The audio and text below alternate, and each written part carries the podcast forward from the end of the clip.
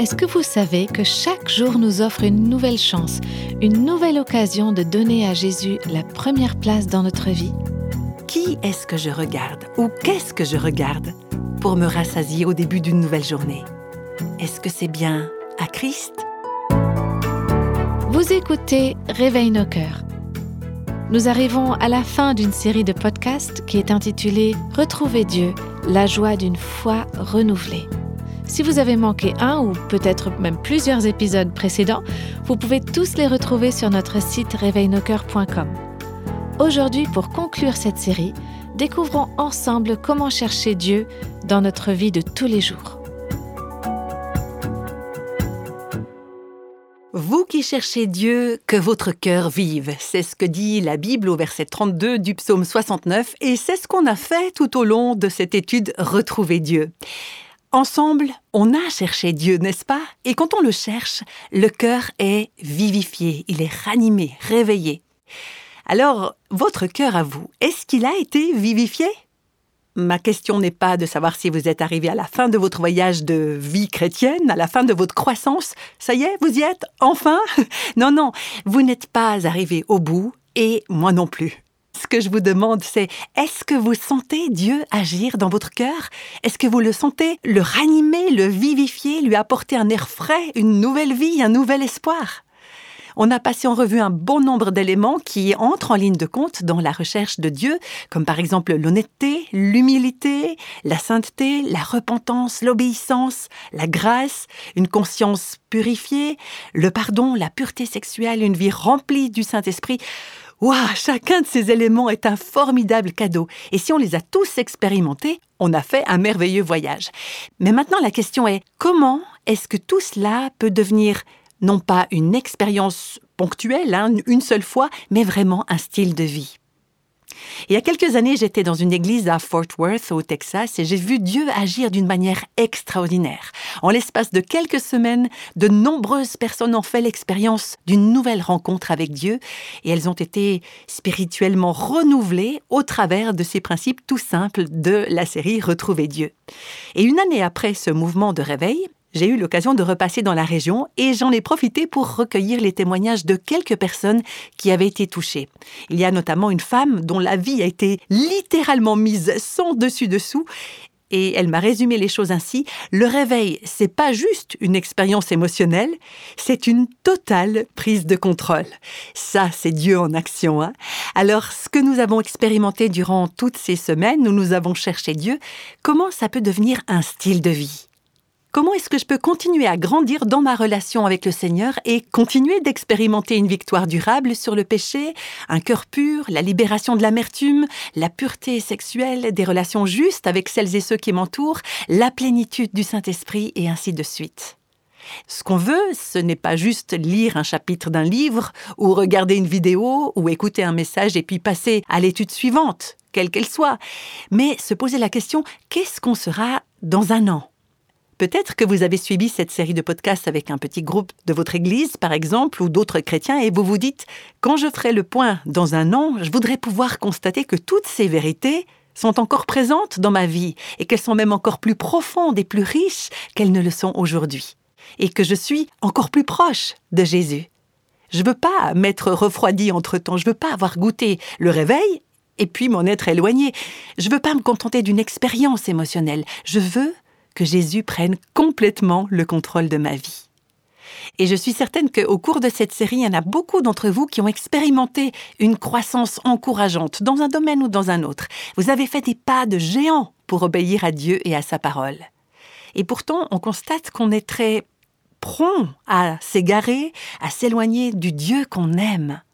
Alors, quel moteur pourrait bien faire que nous continuions à aller de l'avant au lieu de nous arrêter et même de revenir au schéma de pensée et de mode de vie qui étaient les nôtres auparavant, avant qu'on commence cette série d'études.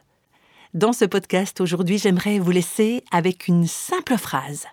Et j'espère qu'elle va s'inscrire dans vos cœurs et s'attacher à vous pour le reste de votre vie. Vous savez, j'ai beaucoup réfléchi à ce qui nourrit et ce qui assure la continuité de l'œuvre du Saint-Esprit dans nos vies.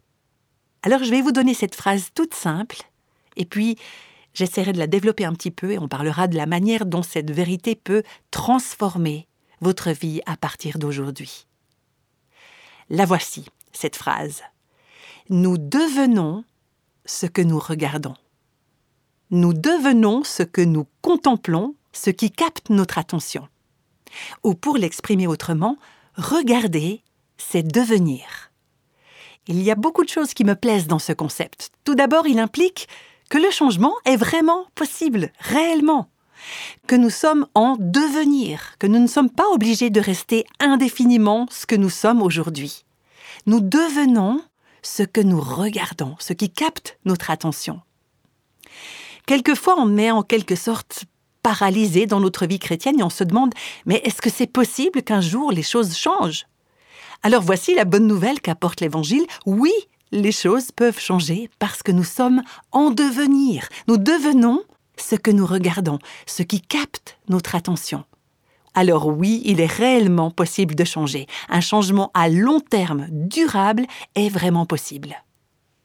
En préparant cet épisode, j'ai beaucoup réfléchi à un champ de recherche relativement récent de la psychologie, un domaine fascinant parce qu'il explore la manière dont on devient et la façon dont ces changements interviennent.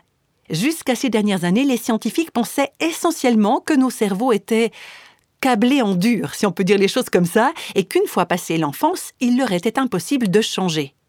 Mais maintenant, les spécialistes parlent de neuroplasticité, c'est-à-dire que notre cerveau, neuro, est plastique, c'est-à-dire il n'est pas rigide. Le cerveau peut changer. Il peut être recablé, restructuré en réponse à des expériences ou des stimuli répétés. Ce concept de neuroplasticité, moi je le trouve fascinant. Bien sûr, je ne suis pas une scientifique, j'en sais juste assez pour être dangereuse, mais je crois qu'il reflète des notions que nous trouvons dans la parole de Dieu. La neuroplasticité signifie donc que le cerveau peut être réentraîné et recablé, que ce soit de manière positive ou négative. Quand vous faites quelque chose qui vous procure du plaisir, votre corps libère de la dopamine ou d'autres substances chimiques qui vous font vous sentir bien. Et ces substances renforcent les pensées, les attitudes ou les comportements qui ont provoqué en premier lieu leur production. Donc, si vous répétez le processus, il se crée dans votre cerveau des chemins, des voies pour ces pensées et ces attitudes de cœur. Et par la répétition, ces voies, ces chemins neurologiques dans votre cerveau sont renforcés et finissent par devenir des ornières de plus en plus profondes, donc des habitudes, voire des addictions. C'est comme ça que les mauvaises habitudes se prennent et que les addictions apparaissent. Vous le faites une fois, vous en tirez du plaisir, ces substances chimiques sont libérées et vous avez envie de le faire encore. Et vous le faites de nouveau et de nouveau et ça trace dans votre cerveau un chemin, un peu comme d'après ce que j'ai compris, un chemin se crée dans votre pelouse si vous passez toujours au même endroit. Vous passez une fois vous ne voyez pas de différence. Mais vous passez une deuxième fois, une troisième fois, et puis 200 fois, 300 fois. Par exemple, les enfants du voisinage ont pris l'habitude de couper à travers ce coin de votre pelouse et maintenant il n'y a plus d'herbe là. Les choses ont changé. C'est ce qui se produit avec les voies neurologiques dans notre cerveau quand des expériences ou des stimuli se répètent. Et oui, notre cerveau change. Notre cerveau à chacun, à chacune, a été câblé et recablé par la manière dont nous l'avons exercé en développant des habitudes et des schémas de comportement. Et ces schémas sont pratiquement devenus des réflexes. Et parmi les schémas négatifs, on peut citer l'anxiété, la crainte, les obsessions, la nourriture, le sexe, les drogues. Nous nous sommes exercés nous-mêmes à répondre à certains stimuli, et comme ça nous procure un certain bien-être, on y revient sans cesse. Pour certains de ces stimuli, on a besoin de doses de plus en plus fortes pour maintenir le niveau de plaisir qu'on atteignait au début. Mais le point important, c'est que notre cerveau a été modifié par ce dont on l'a nourri. Il s'est recablé en fonction de ce pourquoi nous l'avons programmé. Tout récemment, j'ai lu un article fascinant qui s'appelait Comment la pornographie modifie le cerveau. L'auteur expliquait que quand on consomme du porno de façon répétée, ça amène le cerveau à littéralement se recabler lui-même. C'est-à-dire qu'il déclenche la production des substances chimiques appropriées et qu'il forme de nouvelles voies neurologiques qui conduisent à des changements profonds et durables dans le cerveau. Peut-être que pour nous, il ne s'agit pas de pornographie ou de drogue, mais le recablage de notre cerveau a pu être déclenché non pas par le porno ou l'usage de drogue, mais par exemple par le smartphone que vous prenez dans votre main par pur réflexe et sur lequel votre regard dérive sans cesse. Je vous donne cet exemple parce que je le connais bien. Bien mieux que le porno ou l'usage de drogue. J'y pensais l'autre jour dans ma voiture.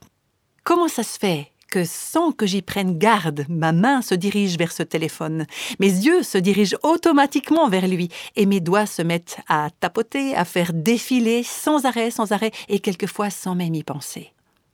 Et à force, ça nous modifie. Notre cerveau est modifié, nos modes de fonctionnement sont modifiés. On prend des habitudes qu'on n'avait pas auparavant. Mais, et c'est ça la bonne nouvelle, grâce à la plasticité de notre cerveau, ces ornières ne sont pas irrémédiables. Il y a de nouvelles voies qui peuvent être tracées. Et cet article qui montrait comment la pornographie modifie notre cerveau, il s'arrêtait pas là, il continuait en expliquant que la neuroplasticité marchait dans les deux sens. Si les voies neurologiques qui favorisent la pornographie ne sont pas renforcées, elles finissent par disparaître. Le même mécanisme cérébral qui établit des voies pour le porno peut les remplacer par quelque chose d'autre.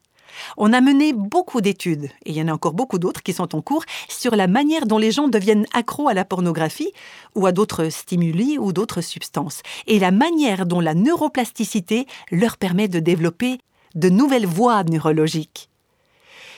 Si ces gens sont devenus accros, c'est parce qu'ils continuaient à nourrir ces comportements et ces modes de pensée. Ils continuaient à leur fournir du carburant, ou, pour en revenir à notre image, à écraser la pelouse.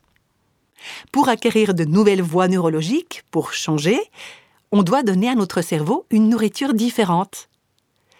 Tout ça m'amène à vous parler d'un pasteur écossais du 19e siècle. Il s'appelait Thomas Chalmers. Lui, il ne connaissait peut-être pas la pornographie, en tout cas pas la neuroplasticité et certaines autres notions dont on vient de parler, mais il savait ce qu'enseigne l'écriture. Et il a prêché un sermon qui s'appelait Le pouvoir d'expulsion d'une nouvelle affection. Alors c'est quoi une expulsion? Expulser quelque chose, c'est le jeter dehors. Et dans ce sermon, Thomas Chalmers reconnaît le pouvoir que le péché et les affections destructrices peuvent avoir dans notre cœur. Ils peuvent être extrêmement puissants, au point qu'on puisse se dire je suis complètement pris par ce péché. Je suis coincé dans ce comportement, dans cette addiction, dans ce mode de pensée. C'est peut-être pas aussi profond ni aussi sinistre que le porno ou la drogue, mais ça vous tient en esclavage. Ça peut être un mécanisme de colère ou de frustration. Vous vous dites, par exemple, Mes enfants me rendent folle. Non, en fait, c'est vous-même qui vous rendez folle parce que, et je le dis sans aucune méchanceté, hein, il y a là un événement déclencheur auquel vous avez trop souvent répondu de la même manière. Ça peut aussi être des pensées de suicide. Je sais qu'il y a beaucoup de choses qui peuvent être concernées par ce processus. Des maladies mentales, par exemple. Je prétends pas en faire une règle, hein, ce ne sont pas les seules causes. Mais il y a des habitudes qu'on a nourries et quelque chose qui a fini par nous contrôler.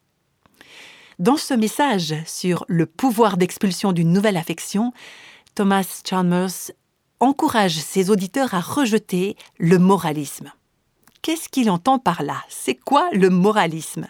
Eh bien, il fait référence à nos tentatives de nous libérer de nos mauvaises affections, ces affections destructives, pécheresses, par nos propres efforts, sans compter sur Christ.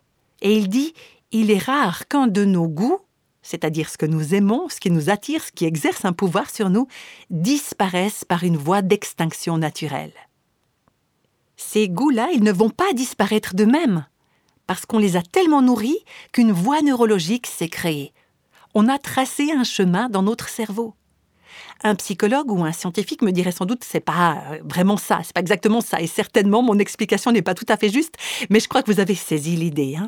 Thomas Chalmers dit donc que les choses ne vont pas changer par voie d'extinction naturelle.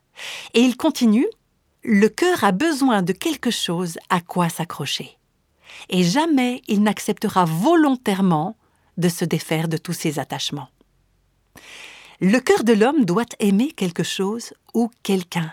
Le cœur humain doit adorer quelque chose ou quelqu'un. Il a besoin d'être connecté à quelque chose ou à quelqu'un. Et Thomas Chalmers dit que votre cœur n'arrivera jamais à se débarrasser tout seul de tous ces attachements inutiles, malsains, pécheurs.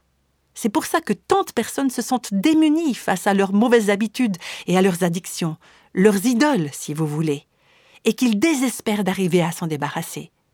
En fait, ils ne peuvent pas s'en débarrasser par eux-mêmes. Selon le message de Thomas Chalmers et selon la Bible, la seule manière pour notre cœur de traiter ses affections mal placées et ses addictions, c'est d'être capturé par une nouvelle affection, une affection meilleure et plus puissante encore, d'être captivé par Christ et par sa bonne nouvelle, par son évangile. Et quand c'est ça qui arrive, nos cerveaux se modifient. On va être changé, transformé. Ça va pas se faire en un jour, mais ça va se faire graduellement et de manière durable. Ces affections de moindre valeur qui sont tournées vers nous-mêmes, vers notre nature égocentrique, et qui exerçaient sur nous une telle fascination, seront détournées et perdront le pouvoir de nous contrôler. Ça se produit un pas à la fois, une décision à la fois, un choix à la fois, un acte de soumission à la fois, et peu à peu nos cerveaux et nos cœurs sont recablés. On va revenir maintenant à la phrase avec laquelle j'ai commencé.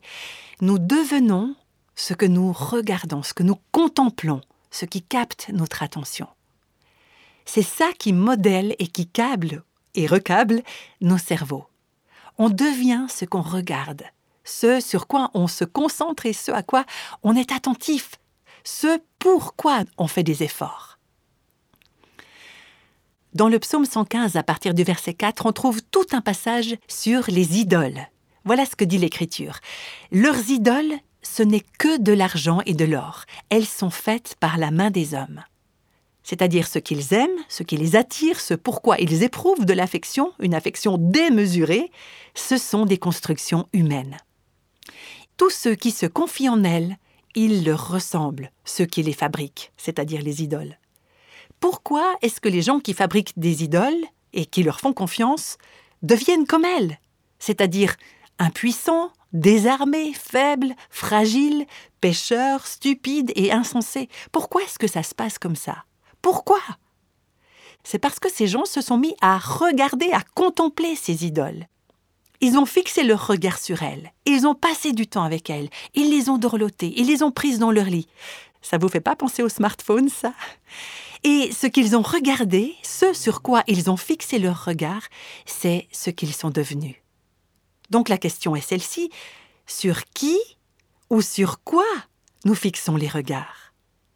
Si nous devenons ce que nous regardons, ce que nous contemplons, alors qu'est-ce qui capte notre attention? À quoi est-ce qu'on fait confiance? À qui ou à quoi on ressemblera à la fin de la journée, à la fin du mois, à la fin de l'année prochaine? Comment est-ce qu'on va pouvoir ressembler à Jésus? C'est lui le but, n'est-ce pas? Dans un de mes versets favoris, c'est le psaume 27, 4, le psalmiste dit ceci Je demande à l'Éternel une chose que je désire ardemment ça veut dire qu'il y a une chose qu'il va regarder, sur laquelle il est décidé à concentrer son attention, que je désire ardemment ou que je rechercherai, hein, suivant une autre traduction. C'est quoi cette chose qu'il désire ardemment? Je voudrais habiter toute ma vie dans la maison de l'Éternel, vivre dans sa présence, pour contempler la beauté de l'Éternel. Ce qu'il dit là, c'est je ne vais pas regarder les idoles, je ne vais pas mettre ma confiance en elles. Je vais vivre dans la présence du Seigneur tous les jours de ma vie. Je vais regarder, contempler la beauté du Seigneur, et ça va me réjouir. On devient ce qu'on regarde, ce qu'on contemple, ce qui capte notre attention. Si on regarde les idoles, on deviendra comme ces idoles insensées et stupides, c'est-à-dire qu'on deviendra misérable. Mais si on regarde la beauté du Seigneur, à quoi est-ce qu'on va finir par ressembler? On sera transformé à l'image du Seigneur. Nous devenons ce que nous regardons, ce que nous contemplons, ce qui capte notre attention. Alors que regardez-vous? Qu'êtes-vous en train de devenir? On va s'arrêter un peu sur comment fixer nos yeux sur le Seigneur. Premièrement, Ça demande du temps, ça demande de la volonté, une intention, une décision de notre part. Oui, ça demande de l'attention aussi, et ça demande des efforts qui sont rendus efficaces par la grâce de Dieu. Vous n'allez pas serrer les dents et vous répéter Je vais y arriver, je vais y arriver, je vais ressembler à Jésus. Non, vous allez dire Seigneur, je veux ressembler à Jésus. J'ai besoin de ton aide, j'ai besoin de ta grâce, j'ai besoin de ton Saint-Esprit. Moi, je ne peux pas le faire, mais je vais coopérer avec toi. Soutenu par ta grâce, je m'efforcerai de faire ce que je peux, c'est-à-dire fixer mes regards sur Jésus et contempler sa beauté. Il y a un vieux cantique qui dit Prends le temps d'être saint. Le monde vit toujours dans la hâte, mais toi passe du temps avec Jésus, seul dans le secret. Si tu regardes à Jésus, tu deviendras semblable à lui. Et tes amis, dans ta conduite, verront sa ressemblance. On devient ce qu'on regarde, on devient ce qui capte notre attention. Dis-moi ce que tu regardes, et je te dirai ce que tu deviendras. Le psaume 17, verset 15 exprime ça de cette manière. Pour moi, dans mon innocence, je verrai ta face. Dès le réveil, je me rassasierai de ton image. De qui prenez-vous le temps de contempler la face ou le visage? Est-ce que vous prenez le temps de regarder sa face à lui, de contempler la beauté du Seigneur? À qui ou à quoi regardez-vous quand vous vous réveillez le matin? Ça, c'est une question que je me suis posée ces derniers jours pendant que je préparais ce podcast. Qui est-ce que je regarde ou qu'est-ce que je regarde pour me rassasier au début d'une nouvelle journée? Est-ce que c'est bien à Christ? Voilà ce que j'ai découvert. Je vais être tout à fait honnête avec vous. La première chose que je fais quand je me réveille, c'est prendre mon téléphone. Il est posé sur ma table de nuit. Alors je regarde l'heure qu'il est et je regarde ce que j'ai à faire dans la journée. Après, je prends un moment avec la parole de Dieu. J'aime me plonger dans la parole, j'aime contempler la beauté du Seigneur. Ça, c'est une partie très très importante de ma journée.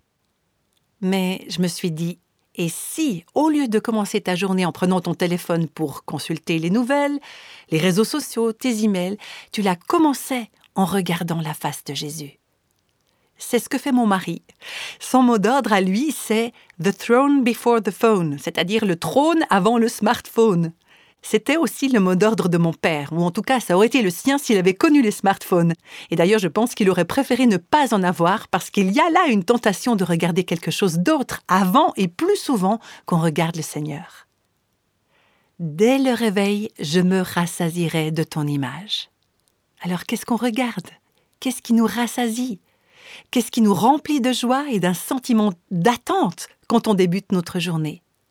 Parce que vous voyez, vous et moi, on devient ce qu'on regarde, ce qu'on contemple. Ce qu'on devient et ce qu'on sera est déterminé par ce qu'on regarde. Nous devenons ce que nous regardons, ce que nous contemplons et ce qui capte notre attention. Alors dites-moi ce à quoi vous regardez et je vous dirai ce que vous deviendrez. Regarder, contempler, nous transforme. Je ne sais pas si c'est prouvé scientifiquement, mais vous avez sans doute entendu dire ça, plus un homme et une femme sont mariés depuis longtemps, et plus ils se mettent à se ressembler. J'ai fait une recherche sur Internet à ce sujet et j'ai trouvé quelques photos de vieux couples assez surprenantes. Bien sûr, ça vient peut-être du fait que certaines personnes épousent plus facilement quelqu'un qui a des traits communs avec quelqu'un de leur famille, par exemple, ou il peut y avoir d'autres explications, je ne sais pas. C'est quelque chose qui est discuté, mais il semble qu'il y a du vrai là-dedans. Après tout, c'est pas déraisonnable d'imaginer que passer 50 ans à regarder le visage de votre conjoint, eh bien, c'est un impact sur vous, n'est-ce pas? Et si ce n'est pas votre apparence physique qui est impactée, votre caractère et votre façon d'être le sont certainement. Si vous regardez beaucoup quelqu'un, vous vous mettez à lui ressembler. Oui, regarder, contempler nous transforme. D'ailleurs, on le voit en Exode 34, quand Moïse descend du mont Sinaï avec les tables du témoignage. Il a passé 40 jours avec Dieu sur la montagne. Voilà ce qu'on peut lire au verset 29. Moïse ne savait pas que la peau de son visage rayonnait parce qu'il avait parlé à l'Éternel. Voilà un face-à-face qui transforme. C'était la gloire de Dieu qui brillait et le peuple, en voyant ça, a été terrifié, parce que vous ne pouvez pas regarder la gloire de Dieu et rester vivant. Moïse ne pouvait pas voir son propre visage, mais le peuple le voyait. Alors qu'est-ce que Moïse a fait? Il a couvert son visage d'un voile. Mais le passage continue. Quand Moïse entrait dans la présence de l'Éternel pour parler avec lui, il retirait le voile jusqu'au moment où il ressortait. Et quand il sortait, il transmettait aux Israélites les commandements qu'il avait reçus. Les Israélites regardaient le visage de Moïse et voyaient que la peau de son visage rayonnait. Contempler la beauté du Seigneur nous transforme. Nous devenons ce que nous regardons, ce que nous contemplons, ce qui capte notre attention. Qu'est-ce que vous voulez être d'ici une année? Vous avez suivi cette étude, ces douze podcasts sur Retrouver Dieu Maintenant, est-ce que vous allez laisser tout ça de côté et passer à autre chose? Ou bien est-ce que vous voulez, dans chacun des domaines qu'on a étudiés ensemble, être différent, différente dans un an, dans deux ans, dans dix ans? Vous deviendrez ce que vous aurez regardé, contemplé durant ces années. Nous sommes transformés à la ressemblance de ce que nous passons notre temps à regarder, de ce sur quoi nous concentrons notre attention. C'est exactement ce que nous enseigne 2 Corinthiens 3, 18, qui fait référence à ce passage d'Exode qu'on vient de lire. Nous tous qui, le visage découvert, ça c'est une allusion à Moïse, quand il allait parler avec Dieu, il retirait le voile de son visage. Donc vous enlevez le voile et vous êtes à découvert. Dieu vous voit, de toute façon, Dieu vous verrait quand même. Mais vous ne vous voilez pas, vous ne vous cachez pas, vous ne faites pas semblant. Vous marchez dans sa lumière. C'est une attitude d'honnêteté, d'humilité, tout ce dont on a parlé dans cette série. Nous tous qui, sans voile sur le visage, le visage découvert, nous contemplons comme dans un miroir la gloire du Seigneur. Un instant, on devient ce qu'on regarde. Alors, si nous contemplons la gloire du Seigneur, qu'est-ce qu'on va devenir? Ce verset va vous le dire, il continue. Nous tous, qui contemplons comme dans un miroir la gloire du Seigneur, nous sommes transformés en la même image, de gloire en gloire. La gloire de Dieu nous remplit et à travers nous, elle se réfléchit, elle se reflète sur les autres. Comment est-ce que ça peut se produire? C'est pas en suivant un plan en douze étapes tiré d'un quelconque livre de développement personnel auquel je pourrais faire appel pour devenir une personne meilleure ou plus efficace, être un meilleur ou une meilleure leader ou ceci ou cela. Non. Ça vient de ce que j'ai passé du temps dans la présence de Dieu. J'ai passé du temps à contempler la gloire et la beauté du Seigneur. Nous sommes transformés en la même image de gloire en gloire. Dans sa première épître, chapitre 3, verset 2, Jean l'exprime comme ceci. Bien-aimés, nous sommes maintenant enfants de Dieu. Et ce que nous serons un jour n'a pas encore été révélé. Mais nous savons que, quand Christ apparaîtra, nous serons semblables à lui parce que nous le verrons tel qu'il est. Waouh Alléluia Quand on regarde Christ, quand on le voit, nous devenons ce que nous regardons. Alors pourquoi attendre encore? Pourquoi ne pas commencer dès aujourd'hui à regarder Jésus chaque jour qui passe et tout au long de la journée? On le voit, on le regarde dans sa parole. Nos pensées sont renouvelées. Les voies neurologiques dans notre cerveau sont transformées, modifiées. Vous pensez que vous ne pourrez jamais changer? Vous avez toujours été quelqu'un d'anxieux ou de coincé ou quelqu'un d'introverti, incapable de communiquer avec les autres. Écoutez, vous pouvez changer en regardant Jésus, dans la mesure où ce changement vous rend plus semblable à lui. Donc après avoir terminé cette série de podcasts Retrouvez Dieu, la voici votre prochaine étape. Regardez Christ, regardez-le, contemplez-le dans sa parole, méditez sur lui. Je continue à lire ce passage. Enfin, frères et sœurs, portez vos pensées sur tout ce qui est vrai, tout ce qui est honorable, tout ce qui est juste, tout ce qui est pur, tout ce qui est digne d'être aimé, tout ce qui mérite l'approbation, ce qui est synonyme de qualité morale et ce qui est digne de louange. Que tout ça soit l'objet de vos pensées. Vous devenez ce que vous regardez, ce que vous contemplez. Donc, Méditez, fixez vos pensées sur ce qui est juste, sur ce qui est beau, ce qui est bon, c'est ça qui va vous transformer. Et en quoi ça va vous transformer? En quelque chose de beau, de vrai et de bon. Vous devenez ce que vous regardez. C'est un moyen de recabler, de recycler, de reprogrammer votre cerveau. On va lire dans le langage de l'époque, hein, mais c'est la suite de ce passage. Rejetons tout fardeau et le péché qui nous enveloppe si facilement, et courons avec persévérance l'épreuve qui nous est proposée. Faisons-le en gardant les regards sur Jésus qui fait naître la foi et qui l'amène à la perfection. En échange de la joie qui lui était réservée, il a souffert la croix en méprisant la honte qui s'y attachait, et il s'est assis à la droite du trône de Dieu. Pensez en effet à celui qui a supporté une telle opposition contre lui de la part des pécheurs, afin de ne pas vous laisser abattre par le découragement. J'insiste encore avec ça, retrouver Dieu, ce n'est pas juste l'affaire d'une étude en douze parties. Bien sûr, ça peut vous aider, mais c'est beaucoup plus que ça. Retrouver Dieu, c'est pas seulement un livre qui a été écrit et une étude du même nom. Enfin oui, c'est ça, mais c'est beaucoup plus que ça. Retrouver Dieu, c'est le chercher, c'est le rechercher chaque jour du reste de votre vie. Vous devenez ce que vous regardez, ce que vous contemplez, ce qui capte votre attention. Regarder, c'est devenir. Comme le dit le vieux cantique dont je parlais tout à l'heure, Oh, être comme toi, Rédempteur béni, c'est tout mon désir et toute ma prière. Être comme toi, plein de compassion, aimant, pardonnant, plein de tendresse et de grâce. Et puis un chant plus récent qui est bien connu aussi, Te ressembler Jésus, c'est mon espoir suprême. Penser, agir, aimer toujours plus comme toi. Est-ce que c'est comme ça que vous voulez être? Si vous êtes enseigné par Dieu, alors votre désir, c'est d'être comme Jésus. Et pourtant, en tant qu'enfant de Dieu, vous avez aussi des combats et vous constatez souvent que vous n'êtes pas comme lui. En ce moment, vous êtes en train d'écouter ce podcast et j'imagine que vous avez envie d'être comme Jésus, c'est-à-dire bon, aimable, plein de compassion.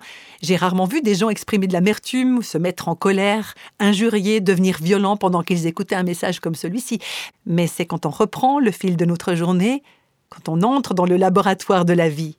C'est là qu'on voit ressortir tous nos penchants naturels. Et même quand on a passé beaucoup de temps à faire des efforts pour garder le contrôle, eh bien on peut être déjà épuisé, fatigué d'avoir été si brave pendant si longtemps. Alors ce vieux cantique continue Ô oh, être comme toi, rédempteur béni, pur comme tu l'es, viens dans ta douceur, viens dans ta plénitude. Grave ton image profondément dans mon cœur. Et puis l'autre chant plus connu, hein, plus récent, qui continue aussi Te ressembler, Jésus, c'est mon espoir suprême. Par ton esprit, rends-moi semblable à toi. C'est ce que vous et moi, on aimerait pour notre vie, n'est-ce pas? Être comme Jésus. Alors on peut lui dire Seigneur, je veux être comme toi. J'aimerais plus de toi et moins de moi-même. Je veux être comme Jésus. Comment est-ce que ça pourrait se produire? Vous devenez ce que vous regardez, ce que vous contemplez. Alors sortez votre Bible, ouvrez-la, débarrassez-vous de tout ce qui pourrait vous écarter de cette parole. Même si ça nécessite parfois des amputations douloureuses, faites tout ce qui est nécessaire pour pouvoir passer du temps dans sa parole. Regardez sa parole, regardez Christ et fixez vos regards sur lui. Prenez le temps d'être saint, ce qui veut dire d'être mis à part ça n'arrivera pas en cinq minutes. Ça n'arrivera pas en courant au drive d'un fast-food spirituel et en en ressortant aussitôt. Je sais, moi aussi j'ai fait ça. Mais ce qui compte, c'est de se plonger dans sa parole et de regarder attentivement Jésus. Vous devenez ce que vous regardez. Alors qu'est-ce que vous voulez devenir? Peut-être que vous vous dites Je pense pas que mon cerveau puisse changer un jour. Mais si, il peut changer. Le Saint-Esprit transforme les cerveaux, les cœurs, les pensées, les vies. Il va transformer le vôtre de gloire en gloire. Ça va pas se faire demain ou la semaine prochaine, c'est un voyage. C'est un chemin à parcourir chaque jour de notre vie, depuis aujourd'hui et jusqu'au jour où on verra Jésus, à ce moment où la prière se transformera en louange et où la foi se transformera en quelque chose qu'on peut voir et nous serons semblables à lui parce que nous le verrons, nous le verrons tel qu'il est. Seigneur, dans l'attente de ce moment, on avance par la foi. On veut devenir comme Jésus. Alors aide-nous chaque jour à faire ce qui est nécessaire pour le regarder, pour le contempler, pour mettre à part ces moments de lecture et de prière personnels, et non seulement ces moments spécifiquement mis à part, mais du temps tout au long de la journée, au milieu de nos tâches quotidiennes, pour simplement tourner nos regards vers la beauté du Seigneur. Et merci parce que quand on fixe notre attention sur toi, tu nous transformes, tu nous rends semblables à celui que nous aimons. Et c'est au nom de Jésus que nous te prions. Amen. On vient d'entendre à quel point c'est important de prioriser notre relation avec Dieu par-dessus tout. L'épisode d'aujourd'hui conclut cette belle série de podcasts intitulée Retrouver Dieu, la joie d'une foi renouvelée. Est-ce que votre désir de rechercher Dieu a augmenté durant cette série? Avez-vous envie de rester sur cette lancée et de continuer à étudier ce sujet du réveil personnel? Alors le livre du même titre que cette série de podcasts peut être un bon guide pour vous dans ce cheminement. Les auteurs sont Nancy DeMoss Volgemuth et Tim Grissom. Vous savez, Dieu a utilisé ce livre pour transformer des vies de milliers de personnes individuelles, de petits groupes et même de communautés d'églises tout entières. C'est pourquoi nous vous encourageons à vous procurer ce livre afin d'approfondir les éléments qui vous amènent à vivre un vrai réveil personnel. Tous les renseignements sur ce livre sont indiqués sur notre site internet réveilnocoeur.com. Là, vous regardez sous Ressources, puis Livres. Merci beaucoup de nous avoir écoutés. D'ailleurs, on se réjouit déjà de vous retrouver pour la prochaine série de podcasts avec Réveil nos cœurs. À bientôt! Tous les extraits de la Bible sont tirés de la version second 21. Réveille nos cœurs est le ministère francophone de Revive Our Hearts, initiative de Life Action Ministries avec Nancy DeMoss Volgemuth. Avec les voix de Christine Raymond et Jeannette Kosman.